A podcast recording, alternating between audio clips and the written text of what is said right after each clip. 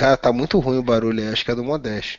Não, alguma coisa aí, alguém aí tá um velcro aí no... Parece que tá esfregando um pano num lugar lá, fazendo, sei lá. Que horror! Não, não é nesse lugar que você tá imaginando, não. Que isso, velho?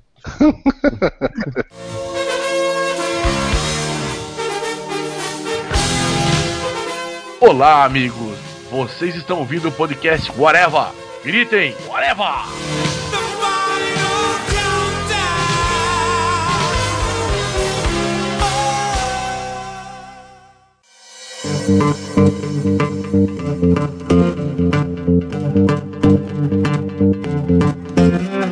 Podcast Areva começando e hoje vamos falar sobre o Homem-Formiga e os super filmes improváveis. É, não, esse não é o nome de uma banda dos anos 80, mas é o nome do nosso podcast e eu sou Marcelo Soares e tenho aqui comigo uma equipe de elite dos anos 80 e alguns anos 90 para falar sobre esse tema. Tenho aqui primeiramente o senhor Moura. Para o alto e avante, porque eu não tenho outra frase para falar, acabei de acordar. Modeste. Lá vamos nós! O senhor Júlio. Forma de um podcaster de gelo. E aqui, como convidado, né? Mas é quase da casa também, o senhor El Pato Vingador. Eu já tô me tornando o convidado mais improvável dos podcasts. A gente vai começar primeiro falando sobre, rapidamente, né, de uma forma diminuta, pequena, o do senhor Homem-Formiga, né, do filme do Homem-Formiga, que era um filme, assim, um personagem que todo mundo zoava, que dizia que não conseguia ver ele tendo um filme, né, dizia que é um personagem B, C, D, Mas não conseguia Marvel. ver porque ele tava no tamanho da formiga, né? Se fosse com o Falcão, conseguiria ver. Todo mundo achava que ele não ia ter sucesso, não quer fazer um filme, e tá aí, né, o cara saiu o filme, já fazendo aí recorde de bilheterias e tal, já sendo mais interessante pra todo mundo, todo mundo já achando muito mais massa, e ninguém mais vê uma formiga como via antes. E então eu queria saber a opinião de vocês aí, o que vocês acharam do filme, qual foram as suas expectativas. Eu queria começar primeiro com o senhor Júlio. Cara, gostei muito do filme. Ele tem coisas positivas e coisas negativas, né? Eu achei que visualmente o filme é muito legal, embora tenha aquele clima meio querido encolher as crianças.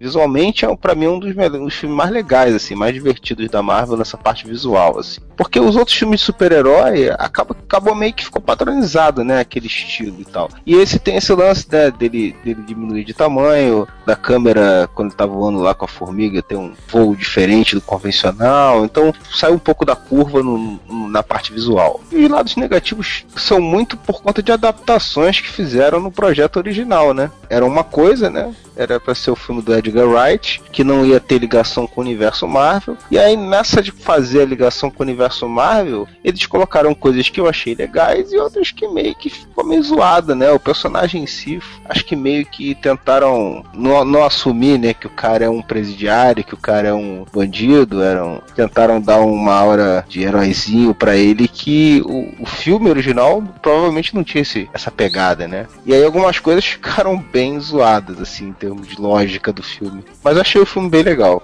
Só eu achei que Angeline Lilly tava sem a menor vontade de fazer esse papel, que ela tava Eu com não- a cara de o tempo inteiro no Eu filme. não achei não, cara. Eu achei ela bem. Já vi outras pessoas falando isso, mas eu, eu não achei não. Eu acho que o achei. personagem dela tem esse ar meio nobre, assim, tá ligado? Personagem dela tá o filme inteiro de contragosto, pois exatamente porque ela acha que ela é que devia ser a heroína, no caso. E tá Eu achei a atuação dela melhor do que a do Paul Rudd, pra ser sincero, que eu não sei, eu não sei se rolou uma má vontade, tipo assim, porra, esse era o filme do Edgar Wright, chutaram o cara agora aos 90 do segundo tempo. Eu não sei se o Paul Rudd normalmente tem essa atuação meio assim mesmo, meio, meio Zé Ruela. O fato de eu ter visto dublado também prejudicou, mas eu achei que assim, até condizente um pouco com a história de que o personagem tá passando, né? Ele tá em numa situação fodida na vida ali, né? Então tá meio depressivo assim. Mas é, eu achei que o timing de comédia dele mesmo não, não pegou assim quando ele tentou fazer um pouco. Eu não achei ele depre- meio depressivo, não, assim. Eu vi ele legendado, né? E, e Vai ver que o dublador tava depressivo quando fez. É, pode ser.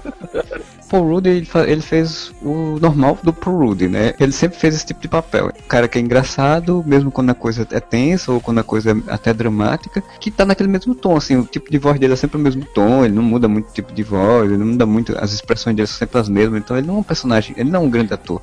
Eu não acho que ele tinha que ser tipo um Chris Pratt, entendeu? Ele tenta dar uma pegada de humor em alguns momentos, mas a atuação meio que não colabora pra isso. Ele é um bom coadjuvante, tanto que provavelmente vai ser um bom coadjuvante nos filmes dos Vingadores, né? O cara junto com o Homem-Aranha provavelmente vai ser o cara das piadas, o cara do alívio cômico. Não, ele basicamente vai ser o que é o Homem-Formiga nos quadrinhos, né? Ele é o coadjuvante, é o coadjuvante que tá em tudo. Ele formou os Vingadores, ele fez um monte de coisa, mas, cara, quem se importa com o Homem-Formiga? Agora um monte de gente. Nunca teve tantos fãs. Um monte de gente vai se importar com as formigas agora. Citar um amigo meu que quer comprar um Anthony de qualquer jeito, né, Marcelo? Como eu postei assim que eu vi o filme, né? Eu coloquei que eu queria correr com as formigas, cara. Eu achei tão foda aquela cena dele correndo com as formigas. A grande sacada do filme foi exatamente essa questão emocional, assim. Ele- a ligação que ele fez, apesar de ser aquela coisa da Marvel bem rasa, né? Porque tudo da Marvel é corrido e são umas ligações muito rápidas, assim. Mas ele fez uma ligação dessa coisa de cuidar das formigas, que era um pouco a ligação do que ele queria ter com a filha, né? Que ele não conseguia ter. Então foi, ele meio que adotou as formigas ne- nesse sentido. Então isso eu acho uma sacada muito boa que fez exatamente o público que não é público de quadrinhos gostar muito do filme. É, ele tem essa pegada emocional, né? Dos pais com as filhas, né? Os dois homens formiga, né? Com as filhas. Uma coisa que eu achei bem legal e que eu também achei que provavelmente a versão original favorece do que a versão dublada é que, cara, se você pensar todos os, os grandes figurões que a Marvel enfia no filme pra dar uma credibilidade, nenhum deles teve a relevância, a importância dentro do filme como o Michael Douglas nesse filme, né? 50% do filme é ele, 50% é o. A interpretação dele é né, cara? Pode e deve voltar nos filmes da Marvel daqui pra frente. Os outros que participaram, não. Ah, Ah, sim, mas os assim- outros figurões, quer dizer. Sim, os Tá. figurões, nenhum deles vai voltar. Nesse aspecto eu até concordo, mas assim, eu acho que o Robert Redford foi bem relevante. O que eu quero dizer, Modeste, é que não tem um comprometimento com o filme tão grande quanto o Michael Douglas, que, tipo, ele é protagonista tanto quanto o Paul Rudd ali. Aparece muito no filme, a narração dele tá o filme inteiro, praticamente. Um personagem que não morreu, né? E que continua sendo um personagem conhecido e relevante dentro do universo Marvel, que pode voltar aí. Tem que voltar, né? Porque, porra, já plantaram já a semente pra, pra ele passar a bola pra filha, então muito provavelmente alguma participação, no mínimo mais uma participação, ele tem- deve fazer. Não, É, e criaram até uma ligação com Vingadores, né? Com o lance dele, dele ser totalmente avesso aos Vingadores e avesso à família Stark. Eu achei É. isso muito legal. Tudo isso que envolveu o passado do universo Marvel, eu achei que ficou muito legal. Inclusive É. o rejuvenescimento do Michael Douglas, né, cara? Compara com o do Patrick Stewart que fizeram uns anos atrás. Nesse lado eu achei o filme bem legal, assim, bem divertido. O único problema que o Júlio já falou, tá a falha que eles mudam muito a, a ideia básica que seria ele ser um, o Scott Lang ser um ladrão, e você vê claramente na invasão do a casa do, do Hank Pym. Porque assim, eles apresentam ele como se ele fosse um cyberterrorista e ele fez quase um golpe de Robin Hood que ele roubou da, da empresa malvada e deu pros desfavorecidos lá que eram sacaneados pela empresa. E aí foi preso. Da hora que ele invade a casa do Hank Pym, ele tem conhecimentos avançados para poder abrir cofres. Como? Como eu falei, é tudo muito jogado. Ele diz quando ele tá voltando da, da, da prisão, ele fala, eu sou um engenheiro elétrico, não sei de que, não sei das quantas, eu, eu vou conseguir emprego. Quer dizer, é aquela dissertação rápida e bem por cima para justificar ele ter um grande conhecimento sobre eletrônica e, e aparelhos. É, mas, mas não é, né, cara? Mas ele- não. O cara, o cara não conhece um cofre específico de Guaraná com Exato. rolha que você tem que fazer toda uma malandragem sinistra. Pra... Não, e depois assim, ele fala pro Hank Né? Tudo bem, eu vou parar com esse negócio de que eu fazia era entrar em lugares, arrombar lugares pra roubar coisas. Eu, eu não vou mais fazer isso. Aquela piadinha, né? Porra, mostraram, não mostraram ele isso. Outra coisa que ficou escrota é que tem uma hora que ele fala que ele é, ele é amarelão, né? Que ele é covarde, não sei o que lá. Aí quando eles foram botar lá o interação lá com a sede dos Vingadores, ele saindo no palco com o Falcão, que eu achei muito legal a cena, mas é totalmente incoerente, né, cara? Sai daí, não, eu vou. Primeira coisa que ele faz é sair no palco como Vingador. O cara acabou de ganhar um uniforme, o cara não é super-herói, e o cara é cagão. Aí a primeira coisa que ele faz é sair na porrada com um Vingador. Porra, cara. Mas quem que fala que ele é amarelão? Tem uma hora no filme que fala que ele é amarelão. Se for o, o novo marido da esposa dele, vai falar mesmo, né? Só pra zoar. Não, ele meio que concorda e tal. Não lembro exatamente qual foi a cena, mas Assim, ele é, não, é, eu sou mesmo, não sei o quê. A ideia original do Edgar Wright é que ele fosse realmente um ladrão, né? Bem ladrão mesmo, nesse sentido de entrar nas casas. A primeira ideia, se eu não me engano, era de que a filha dele estava doente, assim como é na história em quadrinhos, que o Scott Lang rouba o Hank Pym porque a filha dele está doente, ele, rouba para poder vender e pegar o dinheiro e salvar e ajudar a filha no tratamento. Isso era a, a ideia inicial da história. Aí depois isso foi diluído ao ponto de ficar só ele perder, né? De poder ver a filha e ter que fazer as coisas por conta da filha. Mas então, eu gostei disso. Isso aí eu gostei, tipo, fudido, aquele negócio de ex-presidiário fudido não conseguindo emprego. É, eu achei que assim o filme ficou mais palatável para o público e ele deu uma coisa que o filme da Marvel geralmente não tem, né? Provavelmente vai ter no Homem-Aranha, que é essa coisa da cidade, né? Assim, tipo, tem muito movimento pra cidade, muito movimento entre as pessoas, entre coisas comuns do dia a dia, né? Que o filme da Marvel geralmente é tudo muito épico, né? Muito lá em cima, né? Porque até então você tinha um filme de um bilionário, um filme de um agente do governo e um filme de um deus, né, cara?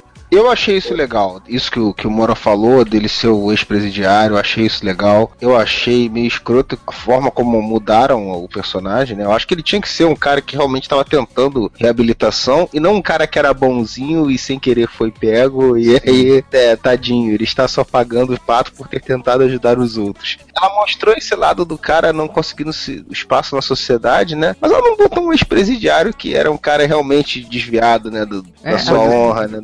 O que me incomodou, realmente, me incomodou, e vocês citaram uma coisa que já tinha me incomodado, e daí eu, eu vi, é, realmente, é o lance do. A princípio ele fez um cybercrime, depois ele virou um Ocean's Eleven, tá ligado? É, tipo, é. eu acho que ia ser mais condizente, tá, ok, ele invadiu o tal lugar lá, roubou pra caralho e, e distribuiu a grana pros funcionários, vamos supor, tá ligado? E ficou com uma parte pra ele.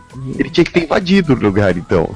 É a coisa do filme de assalto, né? Como todo filme de assalto tem uma equipe, e aí, geralmente são equipes estereotipadas, como esse filme foi, ele acabou virando o assaltante que entra e é todo genial para fazer as coisas, enquanto tinha um cara que era o motorista, o cara que era o hacker de tecnologia e o outro que era o bobo da corte.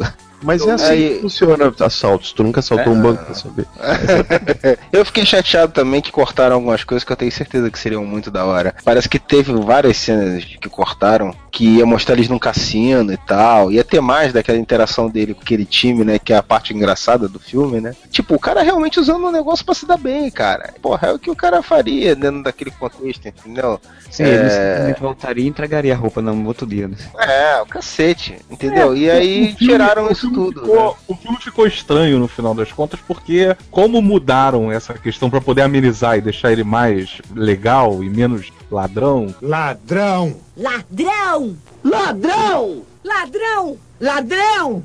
Ladrão! Ladrãozinho! Ladrão! Seu ladrão! Ladrão! Ladrão! Ladrão! Isso daí até tem sentido e seria válido, mas o problema é que todas as outras cenas depois deveriam ter sido consertadas. Não souberam nem dar um caô, né? É. Eles poderiam ter dado um caô, como o Moura falou aí, ter falado que, ah, não, é, ele roubou invadindo, né? Nem que os caras falassem, não, é, ele já roubou muito e tal, desse uma contextualizada. Esse que ele tentou ser bonzinho foi o que ele realmente se fudeu, mas ele era um ladrão. Nada. Isso você vai ver no vídeo que saiu na internet, da entrevista do, do Scott Lang. Ah, é, retalho, remendo, essa porra. Oh meu Deus! Será que alguém está em perigo? Deixa eu ver se tweetaram aqui queria falar de um outro aspecto do filme, assim, que agora tô virando um pai de família, então tem que pensar sempre em quem vai comigo no cinema. E foi um ótimo filme para meio que uma introdução, assim, por mais que seja um final da fase 2 da Marvel, foi um ótimo filme para quem não conhecia. Achei que a apresentação do personagem foi muito legal, assim. Eu tenho as minhas, ra, ra, minhas ramogentices de ser fã de quadrinho, mas para quem é, como falam por aí, leigo, o filme é excelente para desenvolver ele cativa. Essa, tudo que vocês estão falando, que essa inconsistência do, do Scott Lang de não ter sido um bandido, de ser um cara bacana, assim, até um cara meio Robin Hood, foi uma das coisas que cativou tanto a Gisele quanto a Rafaela por comigo, entendeu? A Disney pensou bem esse lance de, por mais que você queira redimir o personagem, não podemos fazer um cara que tenha tido atitudes erradas. Se ele fez, foi por algum motivo nobre. E isso, para quem não é acostumado com quadrinhos como a gente é, ou com um cinema mais profundo, vamos dizer assim, que não analisa tanto cinema, vê só por ver uma boa história e tal, pareceu que foi uma coisa bem legal, assim, sabe? Foi uma introdução legal para quem queria conhecer o personagem.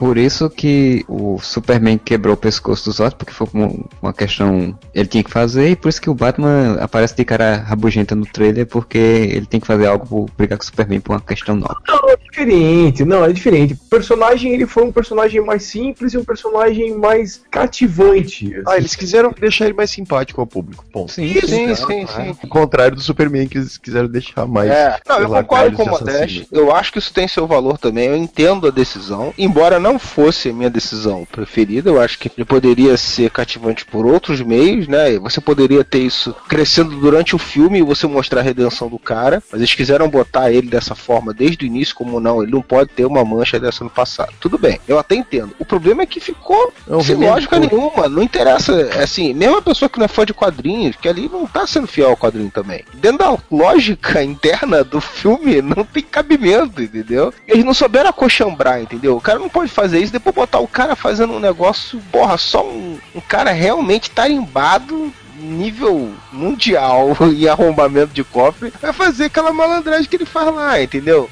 Falando sobre ligação com o universo Marvel, cara, é impressionante o quanto esse lance do, do universo Marvel, realmente o pessoal tá empolgadaço. Que a cena em que ele, ele tá lá voando com as formigas, que ele pulou do avião, né? Com as formigas, se não me engano, e que ele tá indo pro lugar onde era pra ser uma das. Era um depósito abandonado do, do, do Stark. Quando ele vai voando e abre as nuvens e aparece o depósito com um ar gigante, velho, o cinema foi abaixo, assim, tá ligado? Todo mundo, ah! Tipo, porra, Vingadores, tá ligado? Se fosse um filme só solto, sabe? Ele podia ficar um filme divertidíssimo do Edgar Wright, como são vários filmes dele, como é o Todo Mundo Quase Morto, ou Chumbo Grosso e tal. Mas, velho, mudando isso e, ligando realmente com o universo Marvel ali, tendo aquela cena Vingadores, eu acho que uma escolha bem, bem legal. Então por que você não liga pros Vingadores? Assim, Pô, quando ele fala isso, o pessoal já deu risada pra caralho, tá ligado? Quem não gosta do Tony Stark deve ter adorado, né? Quando o Hank Pym fala, aquele filho da puta, aquele, aquele playboyzinho, olha aí, fez merda de é bosta. novo. Tudo que esse cara faz, ele faz depois da merda. Todo mundo que não gostou das coisas que o Tony Stark falou, velho, virou Tim Hank Pym naquela hora. Eu só tinha repito, total. Essa, essa coisa do, do interrogação com o universo Marvel foi, dizem que foi uma das coisas que o Edgar Wright brigava muito, que ele não queria que tivesse no filme. O Kevin Feige queria, né, que tivesse claro, porque ele sabia do que tinha que ser feito. Então, esse filme ele consegue conseguiu dar um tom muito bom para você entender um pouco já como é que vai ser o Guerra Civil, né? E por que vai ser o Guerra Civil? Porque você já vê que tem uma certa repercussão do que aconteceu lá em Sokovia. Você já vê que tem pessoas que realmente já não estão do lado do- dos Vingadores, como Hank Pym, que é uma pessoa conhecida e famosa e tal. Então, isso já dá um, um tom interessante. Isso eu achei muito legal. E também achei muito legal aquela ceninha, não só pelo rejuvenescimento, né, do, do Hank Pym, mas por mostrar um pouco da Shield, né? Porque assim, a, a gente Carter, a gente sabe que ela era da Shield, teve uma cena só mostrando isso rapidamente, assim, que era quando o Tony Stark ou quando o Howard Stark chama ela pra entrar, entrar na Shield. E depois, assim, isso não, a gente sabe que ela tava no SS ainda, não tá, tá o negócio tá meio lento, mas aí a gente vê ela já assumindo de fato lá na Shield junto com o pai Stark e junto com outro que depois se mostra sendo amigo da Ida, né, que dá essa conexão com o Capitão América. Então achei mu- aquilo muito bom. Sem contar que mostra o, Homem-Formiga atuando na, durante a Guerra Fria com a Vespa, né? Isso achei muito interessante também. Também achei do caralho isso aí, cara. Mas vocês notaram que a gente falou, falou, falou e ninguém citou o vilão do filme, que é uma bosta. Ele é um vilão caricato típico, simples, né? Ele é um vilão simples para um filme simples. né? Não tem muito, não tem nem muito o que inventar. Agora eu gostei que nesse filme, assim como Capitão América, trabalharam melhor as lutas, né? Assim, as lutas realmente duram, as lutas realmente têm um, um É, o peso. eu tudo bem, o, o vilão em si não é lá grande coisa. Eu achei massa pra caralho o visual de jaqueta amarela. Apesar de eu gostei dele, tipo, Eu gostei também. tipo assim, a motivação dele me convenceu mais do que a motivação, por exemplo, do Monge de Ferro no primeiro filme do Homem de Ferro, tá ligado? O Monge de Ferro, tudo bem ele ser o, o chefe, o, o que querer tomar as coisas do Stark, tudo bem, mas a motivação dele usar armadura no final Exato. do filme não é tão lógica quanto a do, do Drake lá. É Darren, né? Darren. O Darren, ele. Ele Darren não, Cross. cara. Ele tá, tipo, fudido ali. Naquele momento ele tá fudidaço. Então, tipo, usar a armadura, eh, usar a roupa de jaqueta amarela é, tipo, a última saída dele pra, pra conseguir fazer o que ele queria, que era vender aquelas porra daquela, daquilo pra Hydra. Tipo, funcionou mais do que simplesmente o, o Obadiah Stane dizer, ok, agora eu vou botar a armadura gigante e destruir tudo. Não, caralho, mate discretamente a Pepper Potts e ninguém vai, vai descobrir teu plano. Malegna. Maligna. Malegna.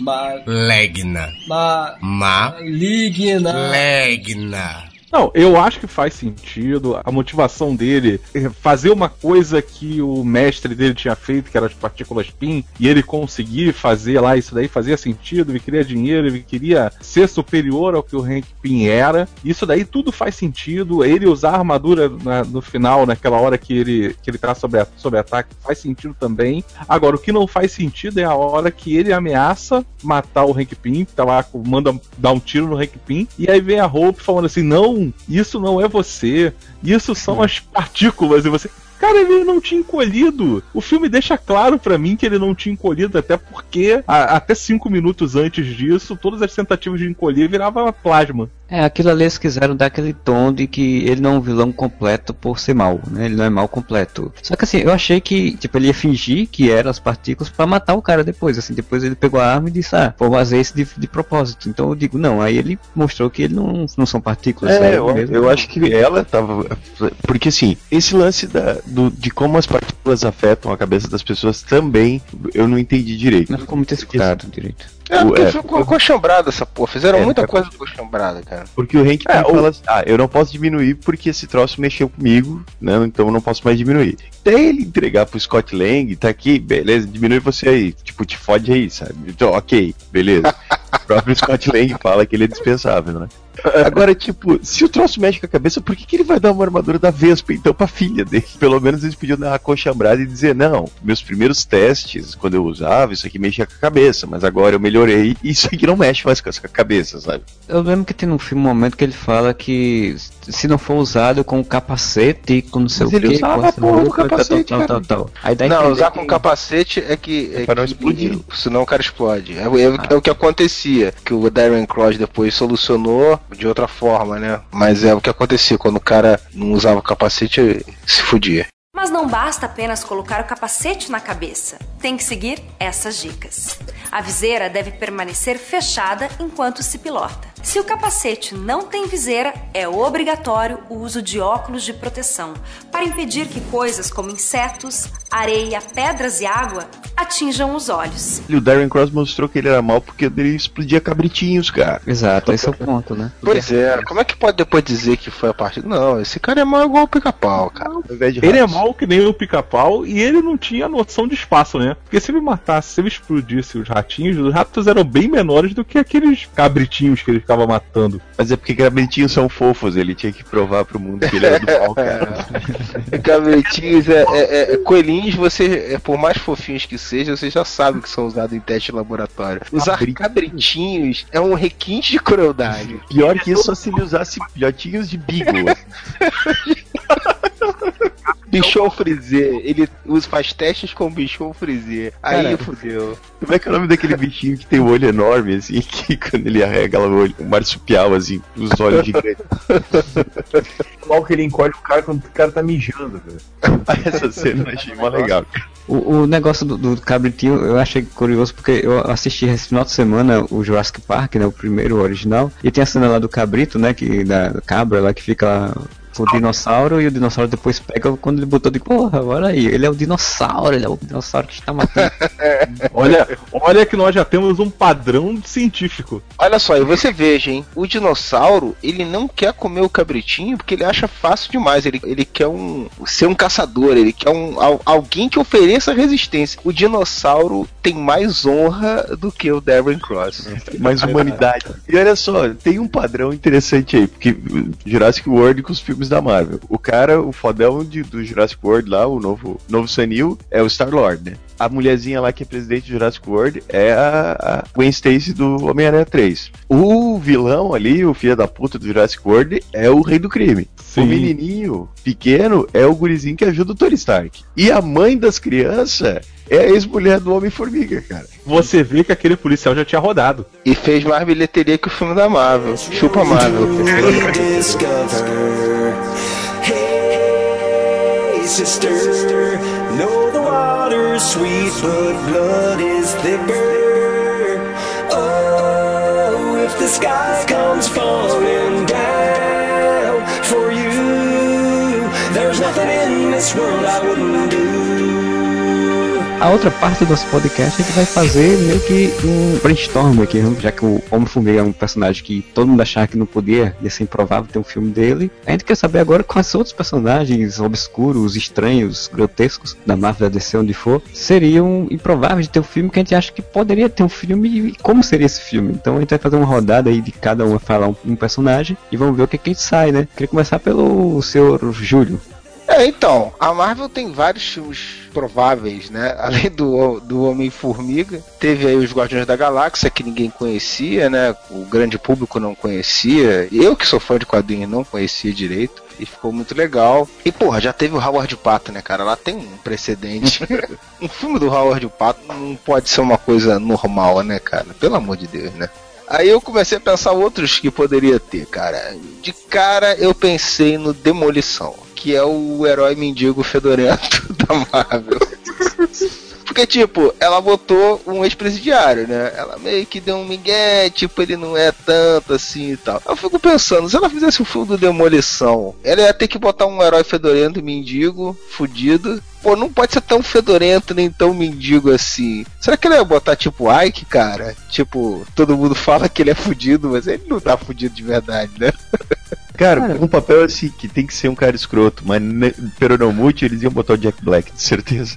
Porra, ficava bom, hein? O, o filme do Demolição estrelado pelo Jack Black. E o Demolição foi um vingador, cara. Então, Qual a história e qual o poder desse cara? boa pergunta. Eu só lembro que ele é fedorento e mendigo. Não, assim, se eu não me engano, eu posso estar falando merda, mas assim, se eu não me engano, ele era, acho que um ex-lutador de um vale tudo da vida, é tipo um WWE, e ele era um, um- tipo um líder comunitário dos mendigos, assim. Caralho. É, é tipo isso aí, isso tá certo. É isso mesmo. Porque assim, mendigo tinha um Hancock, né? Ele era mendigo e, e, e ficava nas ruas bêbados, fedorento e tal. Só que no filme depois eles mudaram isso. Ex-lutador de luta, e o, Jack Black fez Super Libre lá, né, cara? Lutador Pois é. bate a luta.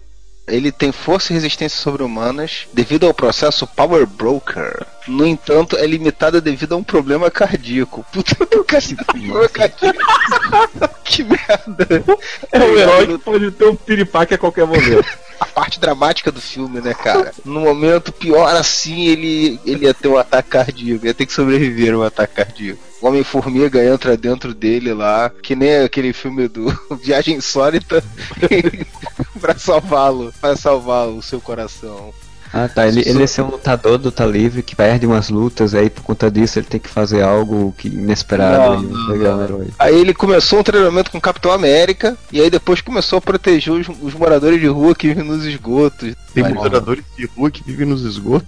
A versão não mutante dos Morlocks. É, não tem- tem as tartaruga ninja, caralho. Cara, esse esgoto de Nova York deve ser povoado pra caralho, né? cara? Deve, né, cara? Deve ser um movimento nesse esgoto.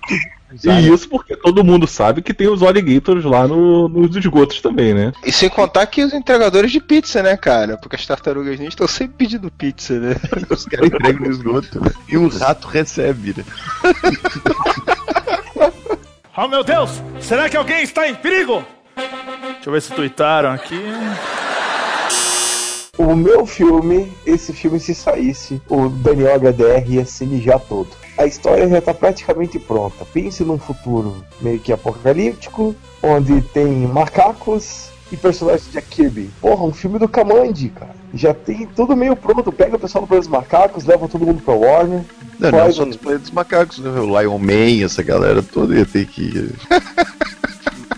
Não, o legal é que você tem que colocar o subtítulo: O Último Garoto da Terra. Realmente é um personagem maneiro, cara. Todo aquele contexto ali que o Kirby criou. É legal nos quadrinhos, cara. Mas se botasse Mano, em filme, isso ia ser uma merda, cara. E quem ia ser o Kamandi? Isso é fácil. Qualquer um loiro com, com meio bombadinho, até o Shirley Tatum podia fazer essa porra. Ah, iam botar o gurizão lá do High School Musical lá, que faz todos os filmes agora. esqueci O Zac, o Zac Efron. Não pode ser um cara muito velho, né? Porque ele é o último menino da Terra. Tem que ser um menino ainda. Um menino ainda. Não pode Não, falar. Timóteo. palavrão. Olha que há uns, o que, uns sete anos atrás ia ser o Chia Beuf, né?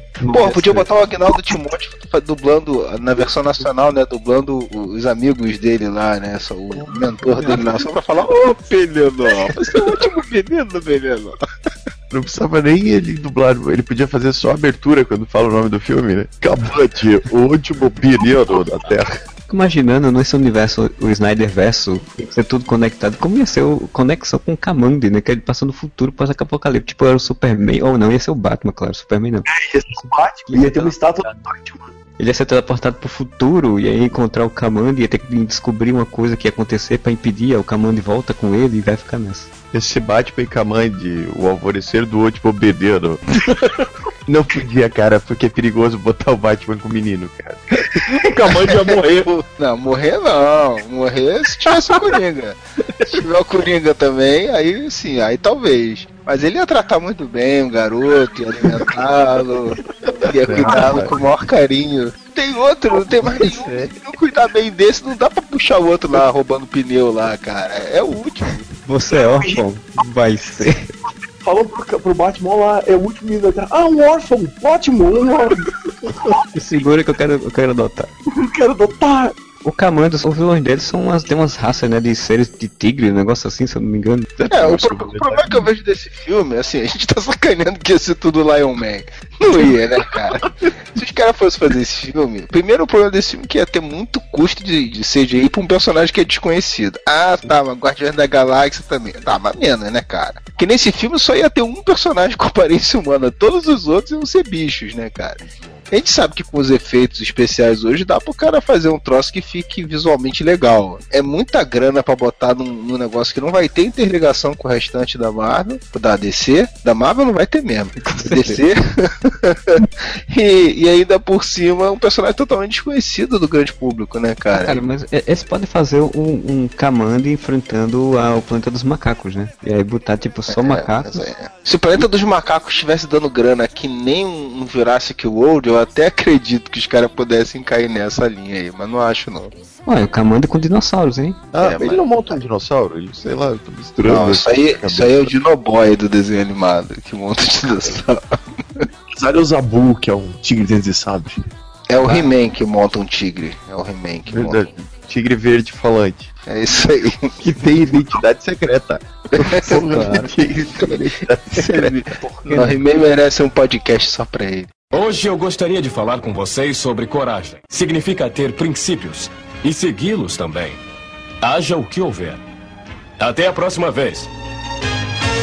Cara, eu queria da DC um filme do Besouro Azul, cara. Porque eu acho o Besouro Azul muito massa. Aliás, não só do Besouro Azul, eu queria Besouro Azul e Gladiador Dourado. Até podia ter o, o Jamie Reyes, tipo, herdando depois o, para nas continuação, assim. Mas eu queria muito um filme que tivesse o Besouro Azul e o Gladiador Dourado e uma pegada mais leve do que a DC tem feito até agora, assim. Deveria até ser interligado. Mas mostrando um bagulho tipo, ok, tem uns losers sendo super-herói também, não só os fodaralhão, ou os Dark, ou os das, das trevas. Cara, você falando É. de, de- passando, passando bastão, só me lembrou do, do Liga Extraordinária com o Sean Connery passando bastão pro Tom Sawyer. Não. Isso. Péssima memória, hein? Não, assiste Penny Dreadful, assiste umas três temporadas de Penny Dreadful, daí esquece de Liga Extraordinária. É, vão fazer um remake do Liga Extraordinária, por sinal. Mas essa ideia desse filme é muito legal, cara. Seria, seria, seria muito legal. O problema é que é o que você falou, né? Teria que ser diferente do estilo que estão querendo adotar, adotando aí, né? Porque não cabe né, Não, nessa então, versão. esse Imagina a versão Dark da dupla lá da, da Liga Cômica. Não, não dá, né, bicho? Essa ideia do Moura era boa. Assim, dava pra fazer até um filme da Liga Cômica inteira, aquela clássica. Podia fazer além. Pegava e fazia o filme inteiro com o padrão de cores que usa na Marvel, ao invés do padrão de cores que usa na DC hoje. Então ia ser um filme mais colorido, mesmo fazendo parte do, daquele universo, ia ser uma coisa mais boba, mais palhaça, né? Como era a Liga Cômica. Quase que uma resposta da, da DC dizendo assim: olha, pra mim, super-herói, se for colorido e alegre, é só palhaçada. Assim como, vamos supor, a Marvel com o Capitão América, o 2, né? O, eles deram uma puxada mais pro sóbrio, né? Tipo, é um filme mais sóbrio. Ele até, não, não vou dizer que ele destoa, mas ele destaca dos outros filmes da Marvel, exatamente por ter um tom mais sóbrio. A DC também podia dar uma brincada com isso e fazer um, um tom mais claro pra esse universo e dizer, ah, cara, tu- ok, tem lá o Superman, que é o deus na Terra, tem o Batman, o vigilante maluco, tipo, reverberar a forma que esses super-heróis afetaram o mundo, que daí um outro maluco lá, um, bilho- um outro milionário lá, resolveu, ah, quer saber, vou pegar- botar uma fantasia de besouro e, e salvar o mundo. Por acaso encontrei com este maluco aqui que viajou no tempo e voltou no tempo, foi pedir alguma coisa e Que acha acredita que é um viajante no tempo, né? É, Esse cara aí que nem acredita. Esse filho da puta é maluco. Ele acha que veio do futuro. dá pra fazer uma- um filme cômico assim dentro do universo dark e sério e sóbrio. Eles tivessem a capacidade de rir de si mesmos, né? E fora que, cara, Besouro Azul e Gladiador Dourado é foda pra caralho. É... Dispensa comentários, cara. Dispensa. Cara, dava pra, até pra ser o, meio que o Deadpool, entre aspas, desse universo, assim, tipo, fazer piadas exatamente com o próprio universo. É, ele podia, podia usar esse recurso que facilita a, a parte cômica, né? Que é do cara saber que tá num, num universo ficcional, né? E já que eles não vão usar isso na Arlequina, que é quem tá usando isso no- na DC hoje, outro filme inusitado, né, cara? Vai ter filme do Deadpool, puta que pariu. O Deadpool já era esperado que fosse ter, né, cara? Virou uma moda esse absurdo. Ah, pra mim é inusitado essa. Pra mim o Deadpool ainda é aquela merda que eu. Eu nunca li as histórias cômicas do Deadpool. Então pra mim ele ainda é aquele mesmo personagem que o Robin Liefeld criou que não tem origem nenhuma, que é só um exterminador de, de meia tigela. Deadpool já tá na roda faz muitos anos já passar. Já, os adolescentes adoram o Deadpool, cara. O que faz eu ter menos fé na humanidade. Cara, adolescente não tem critério, velho. Quando a gente era adolescente, a gente também não tinha Cara, critério. não, mas né, não é só adolescente, não. Eu tava no shopping quando eu fui ver o Homem-Formiga segunda-feira. Aí tem uma loja lá que vende bonecos e. Aqueles bonecos com, com cabeção, aqueles pop, cop. É, É Funko isso, aquele Pop. Bobblehead. Tinha um monte de, de coisas assim. Aí eu tô lá olhando a vitrine, aí veio um pai com um menino, o menino já tem uns 5 anos. Ele olhou assim pra vitrine e eu só ouvi ele falando assim: Ah lá, papai, papai, o Deadpool. Eu olhei e falei: Caraca, sei lá, tipo, tinha o Colossus, tinha o Magneto, tinha o Homem de Ferro, tinha todos os, os heróis e ele só olhou e focou no Deadpool. Eu falei: Porra, Como é que o menino de 5 anos tá ligado no Deadpool, né? Desenho animado, exatamente. cara. Desenho animado, cara. Deadpool apareceu lá em desenho do Homem-Aranha Ultimate. O pai deve gostar também. O moleque falar tão empolgado assim pro pai. É capaz do pai que ter botado isso na cabeça do moleque também. E no meu trabalho, eu tive que ouvir de pessoas que não têm lá muito contato com o quadrinho a seguinte afirmação: Pô, vai ter filme novo do X-Men, legal, tomara que tenha o Cable agora. Eu, não, Aí você quase pegou um cable e se enforcou. Como se faz pra ser engraçado? Será que é um dom que nasce com a gente ou é uma coisa que se aprende? quem leva o Cable a sério, cara? Nem, mas nem, nem a Marvel, cara. Nem o Rob Liefeld quando criou o Cable, cara. Cara, até hoje não sei quais são os poderes do Cable. Quais são os poderes dele, afinal? Marvel, sabe? Tá aí um personagem que merecia um filme aí, Cable, viu? Não! Vai ter o X-Men agora, jovens X-Men, né? No X-Men 3, X-Men Apocalipse, aí já podia fazer a conexão. Tipo, já tinha um filho da, da, da Jean Grey lá, não sei o que, já aparecia a pessoa, pegava, ele pro futuro aí. Vai Realmente alguém duvida que Deadpool 2, porque vai ter Deadpool 2, tem o Cable. Ah, eu, eu não duvido, não. Vai ter o Colossus, que não tem nada a ver com Deadpool. Imagina o Cable. Eu tava pensando, a gente pode pegar um filme que era inesperado, que já foi anunciado, que é o filme dos Inumanos. E assim, hoje o filme dos Inumanos não é um filme mais inesperado, você já sabe que vai sair, mas há um tempo atrás era. Mas assim, seria inesperado se tivesse o Dentinho. Ah, e aí, mas se tivesse o Dentinho, abria a margem pra fazer o filme dos Pet Avengers. Puta que foda. Porra, o Sapotor ia ser maneiro. Sabe o que, que ia ser? Ia ser tipo a fantástica jornada com superpoderes. Poxa, olha que legal. Pensando se não vai ser Baby, o porquinho atrapalhado com os superpoderes. Eu também. mas bem, bem pouquinho foi feito pelo George Miller, né? Contrato George Miller. Ó, Quem que são os Pet Avengers? É o Dentinho, é o Dentinho, o o, Sapotor. o gato do Speedball, que tem aquelas bolinhas com poderes. Falcão do, do Falcão. Ó, botava o dentinho, o Saputor, criava um gato qualquer com algum tipo de poder ou que não precisava ser o mesmo do Ia Speedball, ter mas que ter formigas, né? Sim. Formigas. Ah, não dá pra ter o Anthony. Cara, e daí dava pra fazer um crossover com o Benji, tá ligado? Ia ser muito foda. E aquele cachorro que joga beisebol. o bingo. o Bud. Bud. Alguma coisa Bud, porque é sempre Air Bud se ele for jogador de basquete. É... E não esquece aquele golfinho com prótese, ele pode usar uma armadura do Homem de Ferro, né? Aquele golfinho bateu. Aquele macaco que jogava beisebol com o Joey, do Friends. Aquela golfinha que é amiga do cachorro. Também que tem o filme do Cara, golfinho. do vocês já estão fazendo um super combo de personagens animais. Não é mais os Pet Avengers, é os movie, os Pet Movie Avengers. Possibilidade que os Pet Avengers não abrem pra você. Willy! A Lessie- Oh, e a Lessie vai ser a agente Carter desse universo, né? Ah, tem que ter um traidor, cara. Tem que ter um traidor. O traidor tinha que ser aquele macaquinho do filme do Diana Jones, é, Caçadores da Arca Perdida. Aquele macaquinho. é um sacana. filha da puta, aquele macaquinho. Tinha que ter o Nick Fury deles, cara. E o Nick Fury deles tá pronto. É o Dr. Dolittle, cara. Puta que É o Red Bucket A do gente acabou de enfiar o Ed Murphy no filme. Perfeito, O Ed Murphy chegando pra um cachorro e falando. Você já ouviu falar da iniciativa Pet Avengers? Caralho. O Ed Murphy de tapa hoje. Fazendo aquelas caretas deles. Porra, usa aqueles, usa aqueles da Força G também, que era o, o tipo os hamsters. Os hamsterzinhos, né? Tem uns agentes secretos do Como Cães e Gatos também. né? Sim! tá ficando cada vez pior isso aí. Pelo amor de Deus. Oh meu Deus! Será que alguém está em perigo?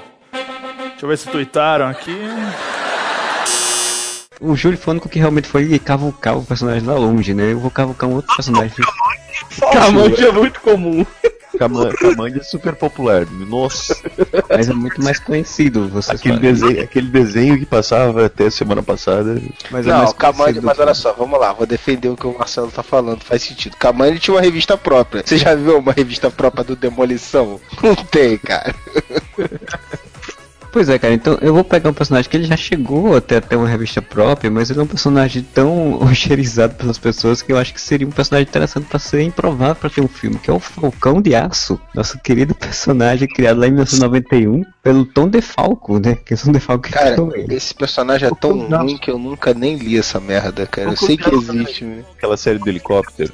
Não, ali é Falcão Azul. Ah, tá. Ah, trovão azul. Não, Trovão Azul, Falcão Azul é outra coisa. Falcão Azul é do Bionic. Falcão azul é do Bionicão. Falcão Azul é, o, é que tem a mesma voz que o do Ciclope. O Falcão de Aço, eu vi a revista que ele surgiu, que ele estreou, passou aqui no Brasil, que ele estreou na revista do Homem-Aranha, né? Vejam a história dele como é interessante, né? Chris era filho de Mike Power, um policial, e um dia eles foram na- no parque com seus irmãos caçulas, que eram dois irmãos caçulas, aí ele vê o pai recebendo dinheiro da máfia. O pessoal da máfia vê eles e persegue os garotos. Aí eles se escondem no local do, do, do parque e ele acaba encontrando um amuleto que dá poderes a ele. E aí com esse amuleto ele consegue proteger os irmãos. Que conveniente, né? E é legal que é um amuleto que faz uma armadura, né? fica grande e fica com armadura, a armadura dele com asas, né, que sa- asas metálicas que sai voando. E ele tem o poder de es- explosões de voo, eu não sei o que que é isso, explosões de voo. Rajada de energia do amuleto e a viseira com múltiplas visões. Olha, eu acho que você não precisa ficar triste, tem uma grande possibilidade, considerando que esse personagem é dos anos 90, que quem criou não sabia também o que era esses poderes. Cara, tinha visão além do alcance, né? Com esse negócio aí do visor aí, né? Explosão de voo, Capitão Boeing tinha também, que sempre tá voando explodia. E ele tinha um incrível gancho com cabo de, lon de longo alcance. Pra que o cara que é um batarangue com corda se o cara voa, porra? Ah, porque deve ser tipo o, o do Scorpion, tá ligado? Tava voando. É igual, é igual da moto do Homem de Ferro. Foda-se. Porra. Como Homem de Ferro fazer uma moto? Caralho. A moto do Flash. Porque ele pode. É. Ele participou até dos Novos Guerreiros nos anos 90, né, que é uma equipe super também conceituada, que também merecia um filme. O filme do Falcão de Aço, o legal é que abre espaço pra ter o coadjuvante o Rage, outro personagem sensacional que também foi dos Novos Guerreiros. Ficava super forte com um capacete de futebol americano. Cara, o Falcão de Aço tinha garras, velho, caraca. Mas que ele não tinha garras nos anos 90 também. Daqui a pouco você vai que dizer que ele tinha pochete. A Mulher Maravilha tem, tem garras em 2015. Ele tinha ombreiras, né? Pode procurar na armadura e você vai, vai achar algum bolso aí. Não é possível que não tenha bolsos. Ele tem cinto, mas deve ter um bolso escondido, nem que seja que nem a do Batman, que não se esconde. Do Batman no cu. Tá muito engraçadinho, hein, Robin? Falcão de aço, eu tô olhando aqui as fotos desse infeliz. Destaque de escola de samba aqui do Rio de Janeiro, né? Com essa roupa aí. É uma mistura, né, de Jaspion, Giban, essas coisas, com que ele tem aquele meio esplendor nas costas. É isso aí, isso aí. Véi, isso aqui é tipo o Silverhawks foda, tá ligado? Olha a página que eu mandei aí que tem uma imagem do Falcão de Aço aqui. Caraca, essa imagem é mais atual do Falcão de Aço. Parece aqueles personagens de, de desenho mesmo, de. Tipo, ele parece um Megazord gigante. Isso, é, muito anime. Parece mesmo vilão do vilão do, dos Power Rangers mesmo. Desenhista deve adorar fazer um negócio desse, né? Tipo, agora você vai desenhar o Falcão de Aço. Além de ser um personagem bosta, cada vez que ele for desenhar o personagem, fica 45 dias pra desenhar um- uma, uma posição desse filho da puta pra botar esses detalhes tudo. Porque o tipo de cara é que se ele existisse de verdade, o cara ia andar meio, tipo, torcicolo foda, né? Assim, pra poder. Cara, não tem como. Ele tem os dois braços, mas tem duas coisas, tipo uns braços, e ainda tem mais uma estrela, assim. Cara, que Tem uns ferros saindo do cu ali. Ele, Eu acho que esses ferros saindo do cu são pra ele poder ficar em pé. se ele cair pra trás, apoia. assim. Exatamente. Curioso que o- nome dele aqui é Falcão de Aço, né? Mas lá é Dark Hawk. É o Falcão Dark. Anos 90 tudo tem que ser Dark, né, cara? Tudo tinha que ser dark e tudo tinha que garra. Aí a Made criou Dark Clown, né, cara? Tipo, Dark Claw é amálgama, não é da Image. é, não, é, tá falando do é Hip. Claw. Hip Claw, era Hip, o Hip Claw, cara, era uma mistura do Wolverine com o T-1000 do segundo Exterminador do Futuro, cara. o Dark Clown é uma coisa que também não é massa velho, que é a mistura do Batman com o Wolverine, né? Pra não falar só da Marvel, né? A DC, ela não tem esse hábito, embora tenha aí, como bem citado pelo Moro, o Esquadrão Suicida, que era improvável, né? Mas ela procura sempre apostar nos medalhões. Tanto que vai fazer um filme do maior herói de todos, que é o Aquaman. É um personagem que tem toda uma história, né? Desde os desenhos animados, isso é muito conhecido. Então, por que não fazer um filme que tem o chefe Apache, os Super Gêmeos? Por que não reunir uma equipe com esses personagens? Só que tem que ser naquela estética dark atual, né? Diabos me sairia um samurai dark, velho. Tem que ser um glick do mal, assim, tem que ser uma parada bem sinistra, entendeu? O problema do chefe Apache é que sempre que eu penso no chefe Apache, eu lembro daquele episódio do Harvey, o advogado, que ele está sendo processado porque ele, ele cresceu e ele não usava cuecas. Eu ia gostar de ver isso aí, eu ia querer ver como é que eles iam fazer uma versão dark do Super Gêmeos transformando em um balde de gelo num cara. bicho voador pra poder carregar o balde de gelo. No desenho da Liga Sem Limite teve uma versão dark desses personagens. É, no legal do desenho da Liga é que eles aumentaram os poderes, né? Por exemplo, o cara não se transformava em gelo, ele controlava água, um negócio assim, a outra controlava animais, um negócio assim, pra se transformar em animais. É, foi, é, foi uma versão diferente, mas eu quero ver os Super, tem que ser o Zan e a Zaina, porra. Cana é uma versão Com os dark poderes e deles. Zaina, Com os poderes dele, não adianta pelar de querer mudar, não. O personagem que as, que as pessoas conhecem é o do desenho, você tem que fazer uma versão mais fiel ao desenho. Concordo. Tipo que nem do Porta dos Fundos, né? Tipo, Que ele substitui o garoto por um cabo de vassoura com um anel, né? eles falam que é pra dar uma, uma né, pro macaco. Oi, pede pro Aquaman entrar, por favor. Dos super amigos, ó, teria um personagem indígena, ia ter um personagem oriental, ia ter um personagem negro. Na mão Pô, o Eldorado ia ter um, ia ter um chicano. O já era estereotipado na mão do Zack Snyder. Quase Independence Day, né? Ó, um ticano, um negro, um japonês. Jet Li, né? Que era pra ser ia ser o Jet Li. o Spike O- Jones. O chefe Apache ia ser tipo Danny Trejo. Nossa!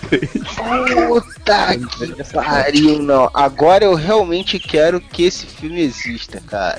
Calcula um Danny Trejo gigante, caralho, machete. Cara, isso seria a coisa mais massa velha do mundo, cara. Um Danny Trejo gigante. O Ultraman ia ganhar do Danny Trejo gigante, né, cara? Nem o Ultraman. Puta que pariu, um machete de 30 metros de altura, bicho. Isso ia, ia ser foda. O Eldorado ia ser aqui, Antônio Bandeiras. E o Zanha Zanha ia ser algum casalzinho da Disney, qualquer aí. Não, Justin Bieber e Miley Cyrus, cara. Aí você contrata o Jack Black pra ser um macaco, né? Não, o macaco usa lá o macaco de novo do, do, do Indiana Jones. Mas o Jack Black podia ser a voz do macaco. O Glick não falava, porra. O Não, só não, mas não o Glick bobo. Esse não é, não é o Glick que você conheceu, é o Não, Glick boladão ser. agora. é boladão, mas ele tem que ser fiel, ele não falava. Mas Podia ser o Marcel, o, o macaquinho do Ross. O macaquinho do Rosa, ele era meio, ele era meio boladão. Aí Ele era bolado. Ele, ele era, ele era, quando ele ficava puto, Ele jogava cocô em cima das pessoas. O Raio Negro podia ser um dos irmãos Wayans, tá ligado? O Terry Crews tinha que ser o Raio Negro. Terry Crews, boa. é, ele sabe ser engraçado, mas ele sabe ser fodão. Tem que ser ele. E ele balança, ele balança peitos, né? Então qualquer coisa ele botava ele sem camisa balançando peitos no filme. Esse ele se transformando, ele ia falar isso. Cara, vocês estão brincando, mas eu iria assistir esse filme amarradão. Deus, nossa. Também ia assistir esse filme. Eu ia falar de Manto e a Daga, mas depois desse elenco não tem mais o que falar, cara. Que ia chamar até o pessoal pra aquela coisa da consciência sobre as drogas, aquela coisa do submundo sombrio, trazer um lado mais sério pro universo Marvel, mas não, depois de ser super amigos, não, não dá. Mas dá, pô. Dá pra, Mas Manto e a Daga daria, pra- daria pra entrada da- nas séries da Netflix fácil, cara. Tem um rumor aí que fala que é um dos planejamentos da Marvel também é o Manto d'Água junto com o Motoqueiro e o Blade. O Manto e a Daga, eles são mutantes no, no universo Marvel ou eles são. Não, verdade. é meio estranho a origem deles. Eu acho que eles são mutantes, mas eles só ganham poder mesmo quando, quando usam a tal da droga lá, que dá poderes. Eu não lembro direito. Outra coisa que eu nunca compreendi, eles são irmãos, são namorados, são o quê? Eles são best friends forever. O cara quer dar uns pega nela, mas eu acho que ela não dá mole pra ele. Que eu me lembro é isso. É friendzone total. Ele queria comer ela, mas eles acabaram se chapando junto e tal. Tanto que ele tem altos gibi das- da década de 80, quando saiu o Monte e a Daga. Ele fica enciumado quando ela dá mole pra outros caras. Peraí, peraí. Então é uma menina loira e um cara negro que ficam na friend zone. O elenco. Você acabou a fiel, cara. Cirilo e Maria Joaquina. que merda, que merda.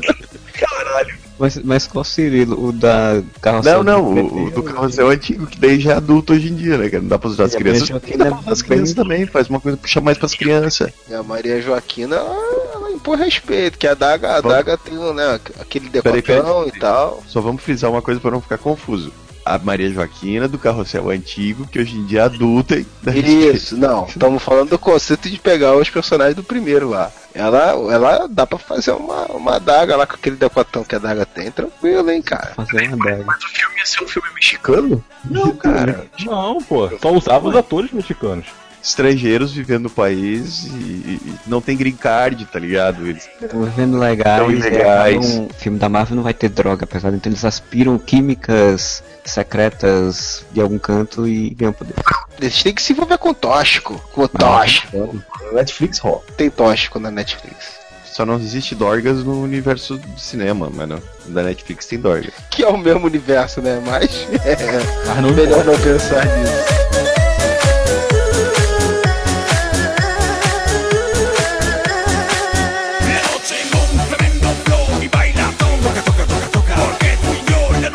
Personagem que é estranho podia ter- fazer um filme, até porque ele já apareceu até nos 952 e tudo, é o desafiador. Pô, mas aí seria maneiro, hein, cara. Se bem que é meio aquela roupinha dele e ele saltando, Não, eu exijo com a roupinha. meio escroto, né, cara? Eu só consigo pensar num personagem da DC estranho que viraria um troço legal. O Lobichona. Isso aí não é aquele personagem do Zorra Total que eu. Você era o Lobianco. Lobichona, esse do, do o Lobo Crep- Crepúsculo que tem agora, que tá nos 5952 aí.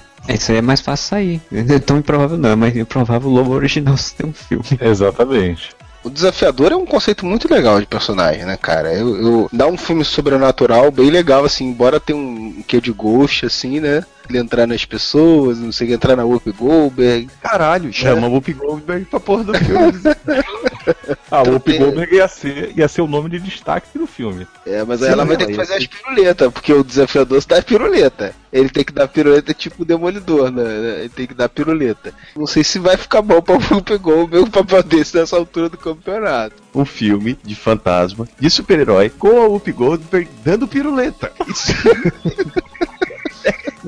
Ele é um personagem do circo, né, que é, morreu num acidente, mas aí podia muito bem ser, tipo, tem alguém ter tentado matar, matado ele, alguma coisa. E a Goldberg podia ser, tipo, a dona do circo, uma amiga dele, alguma coisa do tipo. A cartomante do circo. Cara, ela pode reprisar o papel que ela fez em Ghost, com o mesmo nome, É. fazer o mesmo, exatamente o mesmo, a mesma personagem. Um outro É outra May fantasma Brown. se apoderou dela agora. Voltou a, a volta de Oda May Brown, cara. Investigação, sobrenatural, circo, volta de Ghost, Oda May Brown, piruleta, tudo isso num filme só, cara. Isso é bilheteria certa. Podia ter um subtítulo A Nova Encarnação de Oda May Brown. Do outro lado da vida de novo. Ia ser uma coisa tipo desafiador de volta ao outro lado da vida. Desafiador e Oda May. E o CG tinha que ser do Patrick Swayze. Porra, dava pra chamar algum médium, tá ligado? Pra fechar um contrato com o Patrick Swayze e o Patrick Swayze interpretar o desafiador. Uma continuação Ghost 2, o desafiador. E quem ia ser o vilão? O Alexandre da viagem. Chama o Guilherme Fontes. Porra, ele ia dar um vilão sinistro pra caralho. hein? Aí o filme saiu da galhofa e ficou sério, porque com um vilão desse não se brinca, não. O Alexandre ele ia lá, ele ia nos ouvidos e ficava. Merda aí, merda. Ele era o vilão botar, que botava pilha, né, cara? Ah, ó, e o Guilherme Fontes Laura agora tá disponível, né? Porque ele já terminou o Chateau finalmente. Você ia ter que assinar um outro contrato com outro médium, né? Pô, Inclusive, Chateau é um filme improvável, né? Isso tem que ser comentado. Exatamente. Chateau é um filme- Não é um filme de super-herói, mas poderia ser, mas ele é muito improvável. É um filme que você vê o trailer, você termina o trailer e diz, que diabo é isso? Não entendi nada. Levou 25 anos pra ser feito, né? Cara, um personagem que eu sempre curti, sempre achei interessante, apesar de ser um coadjuvante, ele não é um super-herói, mas eu queria muito ver uma história desse personagem, porque ele mostrar como seres humanos veem aqueles super-heróis e as peripécias que os seres humanos podem ter, que é o Bibo Bibowski. Ah, do super-homem! Exato, ele é um, prota- um coadjuvante do Superman que tem um bar, o Bibo Bibowski, as aventuras no universo dos super-heróis, sabe? Tipo, ele encontrando com um herói e indo pra aventura com outro herói, brigando com uma história de super-heróis e tal. Pô, você é muito... Bom, isso aí podia fazer um filme tipo a história da vida dele, né? E aí com várias, tipo, meio Forrest Forrest Gump. Gump. Um Forrest Gump de super-heróis, cara. Do cara do bar lá, pô, isso aí seria maneiro, hein? Não, eu que imagino, você faz a história do dele jovem, ele novo, e ele vai passando por várias situações do universo dos super-heróis, tipo, encontrando com os super-heróis, tomando uma cerveja com o Bruce Wayne no dia que o Bruce Wayne tá triste, tá triste. O dia que o Bruce Wayne tá triste, se fosse assim, ele era o copo. Aí é o Tony Stark, né? Mais o Bruce Wayne, né? Tomar uma toda vez que ele tá triste, fudeu. Do- Quando a gente tava falando de Homem-Formiga, foi comentado, não é tudo muito corrido, as ligações são feitas muito rápido, as perdas são muito rápidas. E a porra do Batman, que faz 50 anos que faz filme, e a motivação dele ainda é a porra dos pais dele morrendo, cara. Ele tem que assistir um vídeo do- é, motivacional do Shia LaBeouf, né, cara? Do it! Oh meu Deus! Será que alguém está em perigo? Deixa eu ver se tuitaram aqui. Cara, eu vou falar um que já teve filme, mas ele já apareceu de novo e eu acho que dava pra fazer filme dele, que é o Howard do Pato, de novo, cara. Tipo, ele já apareceu em Guardiões da Galáxia, cara. Faz um filme desse porra aí né, na fase 4 da Marvel. Pô, eu via. Eu vejo qualquer merda, então tanto faz, né? Mas será que o pessoal ia no cinema pra ver um filme do Howard do Pato de novo, cara? Cara, Cara, se você cara. botasse aquele Marvel em cima, ia. É, co- ele apareceu no Guardiões da Galáxia, todo irônico, bebendo, não sei o que. Pega aquele personagem e bota ele, como eu falei, a origem do personagem, que ele era meio detetive. Pô, e bota ele falando as besteiras do universo, lidando com gente escrota e com bandido, prostituta, com essas coisas todas assim. E podia sair um filme irônico bem legal. Por que, que esse filme não vai sair? Pelo seguinte, porque, primeiro, Marvel e Disney, Disney não ia admitir que acontecesse o que aconteceu. Por que, que o Pato Donald tá no filme do Guardiões da Galáxia? Não, mas daí é que tá. Vai ser Guardiões da Galáxia 2. Bota o- na cena final, porque eu acho que o, eu acho que o final de Guardiões da Galá- Galáxia 2 vai ser eles vindo pra Terra. Eu acho que vai ser isso. Aí tu bota aqui, cena extra. Bota que o Howard tá escondido no- na nave, tá ligado? E tá vindo pro, pra Terra junto com eles. Pronto, já tem um plot pro filme do Howard do Pato quando ele chegar na Tá. Terra. Tá vindo matar a saudade da mãe do, do Martin McFly. Porque é na Disneylândia. Obviamente tinha que ser uma comédia. E daí ela podia ser a comédia exatamente como a gente tá falando da quebra de quarta parede. Dele ser o personagem que viesse aqui zoar as coisas. Tipo, uma comédia, totalmente comédia dentro do universo Marvel. Tipo, ele escondido na Disneylândia, ele encontrando o Homem-Aranha. Vou falar uma coisa. Se a, a atriz não quiser reprisar o papel, se ela tiver vergonha alheia, pode botar uma outra atriz pra fazer esse papel. Quem? A Courtney Cox, que é a nova musa do Areva. pode tranquilamente fazer o papel da mãe do Martin McFly que transa com o pato.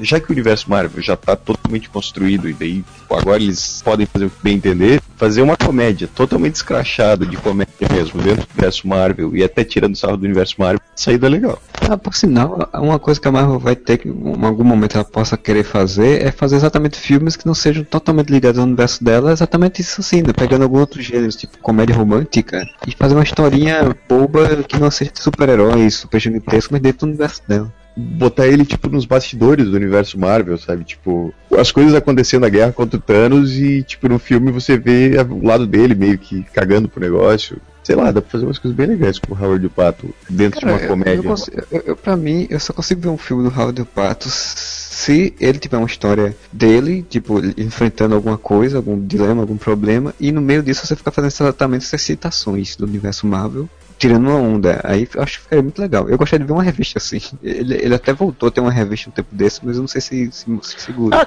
dependendo do sucesso que fizer o Deadpool aí, que eu acredito que vai fazer bastante sucesso, pode ser que a Marvel se anime a fazer uma jogada desse tipo aí, né? Vamos ver. Howard e o Cosmo, né? O Cosmo ia ser o, o parceiro dele. Aliás, o Ia ser- Cosmo pode estar no Pet Avengers aí também. Pode. Aí. Olha o problema do, de, fal- do personagem que tava faltando. Pode botar ele lá. Total ligado, né, cara? Tipo, o universo todo conectado. Que nem a Malhação, já foi uma vez. Está online. Na mesma conexão. Então vamos para a última rodada de personagens e depois os finalmente do podcast. Eu queria que o El Pato Vingador começasse. Se é pra pegar personagem esquisito que não fazia muito sentido, imagina se fossem fazer um filme todo dedicado ao Cifra. Porra, não dá, cara. Então, Não vai ser um filme de super-herói, cara. Ele não tem poder que dá pra usar como super-herói. O que, que ele vai fazer de super-herói, que é filho da puta? O poder dele é entender linguagem. Não... Vai ser tipo uma mente brilhante. coloca o cara que ganhou o Oscar agora pra fazer o, o Cifra no cinema. Steve Jobs? Não, Steve Jobs que- é o, o Stephen Hawking. Eu Isso. tô trocando o nome de todo mundo, cara. Bota ele pra fazer e faz um filme numa pegada de Cara, investigação. O Cifra é um personagem tão escroto, mas tão escroto, que ele não é aquele que dá a volta e fica bom. Ele pode dar várias voltas que ele vai continuar ruim sem graça pra O Cifra, caralho. né, o Cifra não é aquele que identifica qualquer linguagem, né? Precisaram Porra, botar o Warlock virando uma armadura dele pra ter então, alguma é. função na revista. Quem assiste The Mentalist, assiste Sherlock, essas coisas, porra, uma história com um personagem desses daria tranquilo pra fazer um filme policial. É, mas, mas vai ter um filme. Estão querendo fazer um filme dos Novos Mutantes, né? De repente ele vai entrar aí. Pega um mistério que envolve linguagens estranhas, e aí, principalmente alguma coisa assim bem diferente, ainda mais no universo Marvel, que tem coisa cósmica agora, e bota o cara como um consultor policial. O cara que é o consultor policial vai ser o, vai ser o, o principal do filme. Ele não faz nada, ele não sabe usar uma pistola. Você assistiu alguma vez O Mentalista? O Mentalista é exatamente isso. É, o merda, cara não hein? atira, o cara não luta, o cara- ele é só consultor, só porque ele consegue É, identificar padrões. Mas o problema do Cifra, cara, é que o Google Tradutor é melhor que ele já. Então. Tu coloca o Cifra e bota o Warlock como parceiro, pra poder garantir a ação do filme. E Arlock com policiais. Olha, É, aí, aí tá começando a ficar melhor, tá começando a ficar bom. É assim que funciona Brainstorm.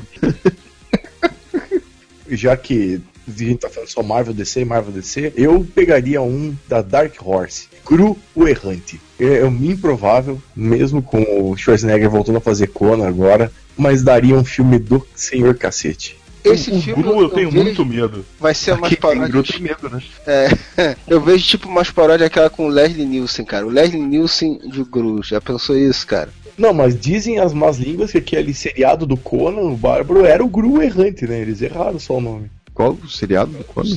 Do Conan, você lembra que tinha um seriado do Conan que depois aquele cara foi fazer o gladiador até, que ele era o- aquele escravo fortão lá que meio que quer rivalizar com o gladiador e depois vira amiguinho. Não, graças a Deus. Vocês não lembram? Não.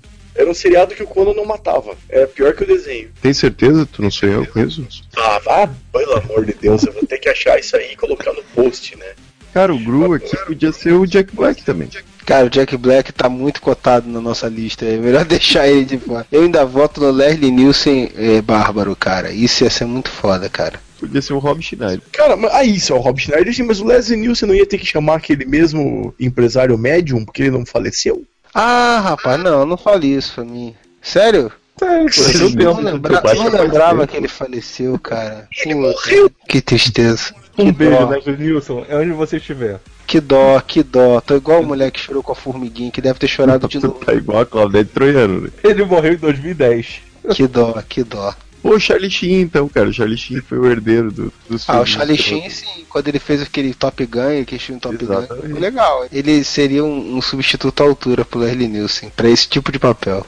Bom, então deixa eu puxar aqui da minha lista aqui, uns que eu coloquei aqui rapidamente, não vamos nos estender, né? Mas de personagens obscuros, né? Tem o, o- o Navalha, que é o Javali Caminhoneiro, podia fazer uma pegada meio Pedro Bino, né? Seria interessante. O Arraia é um oceanólogo. Olha Não, não, o Arraia visualmente é parecido com o Falcão de Aço, né? Não, mas a- a- o padrão de cores é bem diferente. É, é branco e vermelho. Mas o, o Arraia, porque seria interessante, porque eles podiam botar um cara interpretando interpretando o Steve Irwin como vilão, né? O cara que tá perturbando a vida marinha e o Arraia no final mata ele. Seria interessante. Da DC agora, o Fera Boana, seria também interessante, né? Pegar uma temática ali dos animais, né? E ter aquele uniforme que é bem assim chamativo por não existir, né? Se a DC fizer algum de um filme do Fera Boana, realmente estamos num mundo paralelo, né? E por último, só pra fechar aqui, agora falando sério, né? Um único que eu vou falar sério, que infelizmente não vai acontecer. Cara, já que a Warner quer ser dark, quer ser massa, quer ser foda, quer ser descolada, quer ser atual, quer ser tudo isso, em vez de fazer o filme da Liga, faz do Authority, porra. Aí tem que ser o Authority mesmo. É, anarquizando a porra toda, botando o pé na porta e falando, não, eu que mando nessa porra, agora vai ser assim. Batman entendeu? o Superman tendo o caso. É, tem que, tem que botar o pacote completo, entendeu? Infelizmente não vai fazer isso. Mas já que vocês querem ser Dark, bota o Authority aí, tá pronto, cara. Essa frase solta agora, tem que ter o Batman e o Superman tendo um caso e tem que botar o pacote completo. Ficou. É, o pacote completo, é isso mesmo. Snyder ele tá fazendo, né, cara? Ele tá transformando a Liga da Justiça no Authority, né? Sim, só que vai, não, não- nunca vai ser o verdadeiro Authority, né? É, é um Authority meia boca, então faz o original, porra. Mano, mas seria legal, imagina a Liga da Justiça formada e tal, o Toronto se forma pra enfrentar ela, porque não concorda com as formas como ela age, e tem um pega pra capar de heróis, né? Tipo, Meia-Noite versus o Batman, o Apollo versus o Superman. É, e a Liga da Justiça ia tomar uma coça federal, né? Porque o Apollo e Meia-Noite são a versão macho do Batman e do Super-Homem, né? Tem uma história do Authority que eles encontram uma, uma outra versão do Authority de uma terra paralela. No final, se eu não me engano, eles se ferram, os caras ganham, mas no final, o meia-noite é o único que sobrevive e ele volta lá e ele bota pra fuder e salva o dia. A versão do meia-noite desse outro universo é homofóbico, cara. é muito bizarra a história, cara. É muito legal. Falando da DC, personagem, um personagem que eu sempre quis ver um filme, mas não da forma como ele apareceu nos quadrinhos, era o Azrael, mas eu não queria ver ele como o Azrael que aparece ajudando o Batman, sei o que. Eu queria ver a questão da Ordem de São Dumas. Eu achava muito interessante o conceito da Ordem de São Dumas e ele ser um, um cara que foi criado para ser uma coisa e não queria, renegar essa, isso que ele queria. Esse plot fica legal. Vocês fizeram um uniforme menos escalafobético pra ele lá, menos destaque de escola de samba, né? É, E cheio de pontas que, é possível o cara não se machucar. Ele parece o, o destruidor da tartaruga ninja também. O cara é cheio de ponta. Porra, é claro que esse filho da puta, quando tá se mexendo, ele mesmo se espeta, né, cara? Se eles derem uma, um tapa no visual dele lá, o conceito realmente é legal. Dá pra fazer uma coisa legal disso aí. Eu sempre imaginei, tipo, pegar a história meu, meu Tolkien, sabe? Assim, tipo, uma coisa meio antiga, idade né, mediana lá, com uma coisa de um grande mal e ele sendo, tipo... Idade treinado. mediana é o que? Os 25 a, a, a 30 no máximo. Queremos um ator que tem entre 25 a 30 no máximo, idade mediana. O bicho sendo treinado pra enfrentar um grande mal e aí tem outros peripécias e tal, tipo uma coisa bem épica assim. Eu, acho, eu sempre achei interessante essa ideia, não ficar no presente. Olha, ano que vem vai ter um filme bem parecido com isso aí, Marcelo. No cinema chamado Assassin's Creed. Sim, o conceito é o mesmo, basicamente. E vai ser o Michael Fassbender, que não tem uma idade mediana, já tem uns 40 anos. Mas porque não ouviram esse podcast, que senão saberiam que tinham que procurar um com idade mediana. Aí você vê como a, é, a Warner perdendo de fazer, né, DC perdendo de fazer filmes interessantes com outras temáticas. E que vai Não. ficar uma merda o Assassin's Creed, só porque tudo que é adaptado de videogame fica uma merda, não importa a Porque qualidade isso do é uma original, regra. não importa o quão fácil é adaptar, porque o videogame hoje em dia já é um cinema, mas quando vai pro telão, fazem merda. Então. Silent Hill mandou lembranças. Que é a exceção que confirma a regra. Sim. Super Mario mandou lembranças. Double Dragon mandou lembranças. Street Fighter mandou lembranças. Não, não, não, não precisa mandar lembrança não. Não precisa mandar lembrança não. O Pixel tá mandando recado aí agora. Pixel tá aí. Cagou com o meu argumento, obrigado. Mas também quer fazer um filme com Adam Sandler. Tem o Rob Schneider nesse filme, alguém sabe? Acho que não. Mas eu não duvido se ele fizer uma ponta rápida. Não, acho que não tem, porque eu já vi uma pessoa reclamando. dizendo, Pô, uma pena que não teve uma participação do Rob Schneider. Puta que pariu, uma pessoa lamentar porque não viu o Rob Schneider, é triste. Nossa, isso é lamentável, né, cara? Eu lamento porque existe o Rob Schneider na face da Terra. Aí, o, o Rob Schneider já fez um filme do Homem Animal, esquecemos disso, né? Já foi adaptado pro cinema, viu? E ele já fez o sidekick do juiz, né? Que merda. É. Então, fazer uma consideração final só: Deadpool, Esquadrão Suicida, Aquaman. Qual o filme que vai ser mais improvável que possa sair bem ou mal? Cara, Aquaman vai ser muito bom, porque é muito improvável o Momoa fazendo um filme do Aquaman e isso prestar, né? Deixa pra lá. Eu ainda acho que o filme do Aquaman vai ser tipo o Gloob Gloob da cultura. Vai ser o Waterworld da DC nova, né? Eu não sei, eu acho que o Esquadrão Suicida gerou um hype legal, eu acho que vai ter público. Eu tava duvidando, mas eu agora tô achando que vai ter. Mas, caralho, velho, se é pra fazer um novo universo, assim, compartilhado, faz os Wildcats, cara. Eu queria ver os Wildcats, porque eu gostava muito do desenho dos Wildcats que passava na HBO. Eu era criança, provavelmente era uma bosta, não vou assistir de novo, porque eu vou descobrir que era uma bosta. Mas eu queria ver o filme dos Wildcats com invasão dos demonitas na Terra. Cara, os Wildcats eles até têm um conceito que, se bem transposto pro cinema, pode ser feito uma coisa legal, né? Melhor do que a revista em si, que não era grande merda, né? Porque o, os Wildcats é uma guerra de duas raças interplanetárias que acaba desembocando na Terra, né? Uma parte desses de cada lado vem parar na Terra e essa luta continua na Terra. E aí depois o Alan Moore, sempre ele, né, foi escrever uma fase do, dos Wildcats e aí ele botou que a guerra já tinha acabado. Os caras estavam lutando na Terra, a treta já tinha sido resolvida lá no planeta deles há muito tempo, cara. É é uma, é uma ideia legal, assim.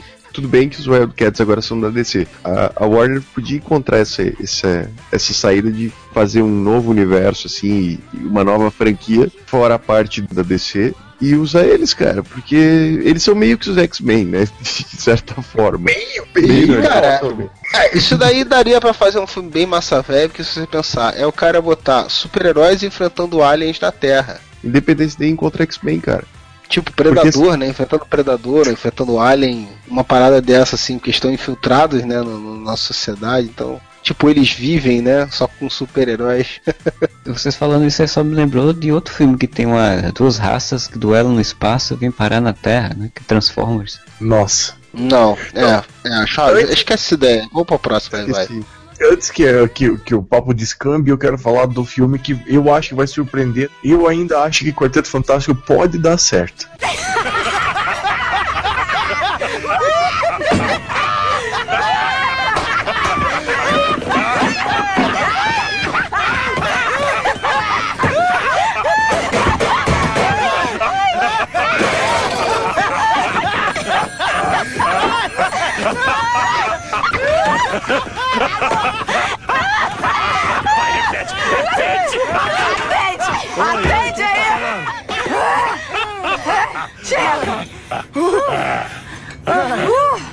Vamos então encerrando o podcast por aqui. Espero que vocês tenham curtido essa loucura. Deixe seus comentários também nas nossas redes sociais, aí no próprio comentário do, do site, sobre qual filme improvável que você gostaria de ver, né? Qual herói personagem improvável que você gostaria de ver no cinema. Voltamos semana que vem, ou quem sabe no- na outra, ou depois, ou depois, não sei. E espero que vocês tenham curtido e whatever.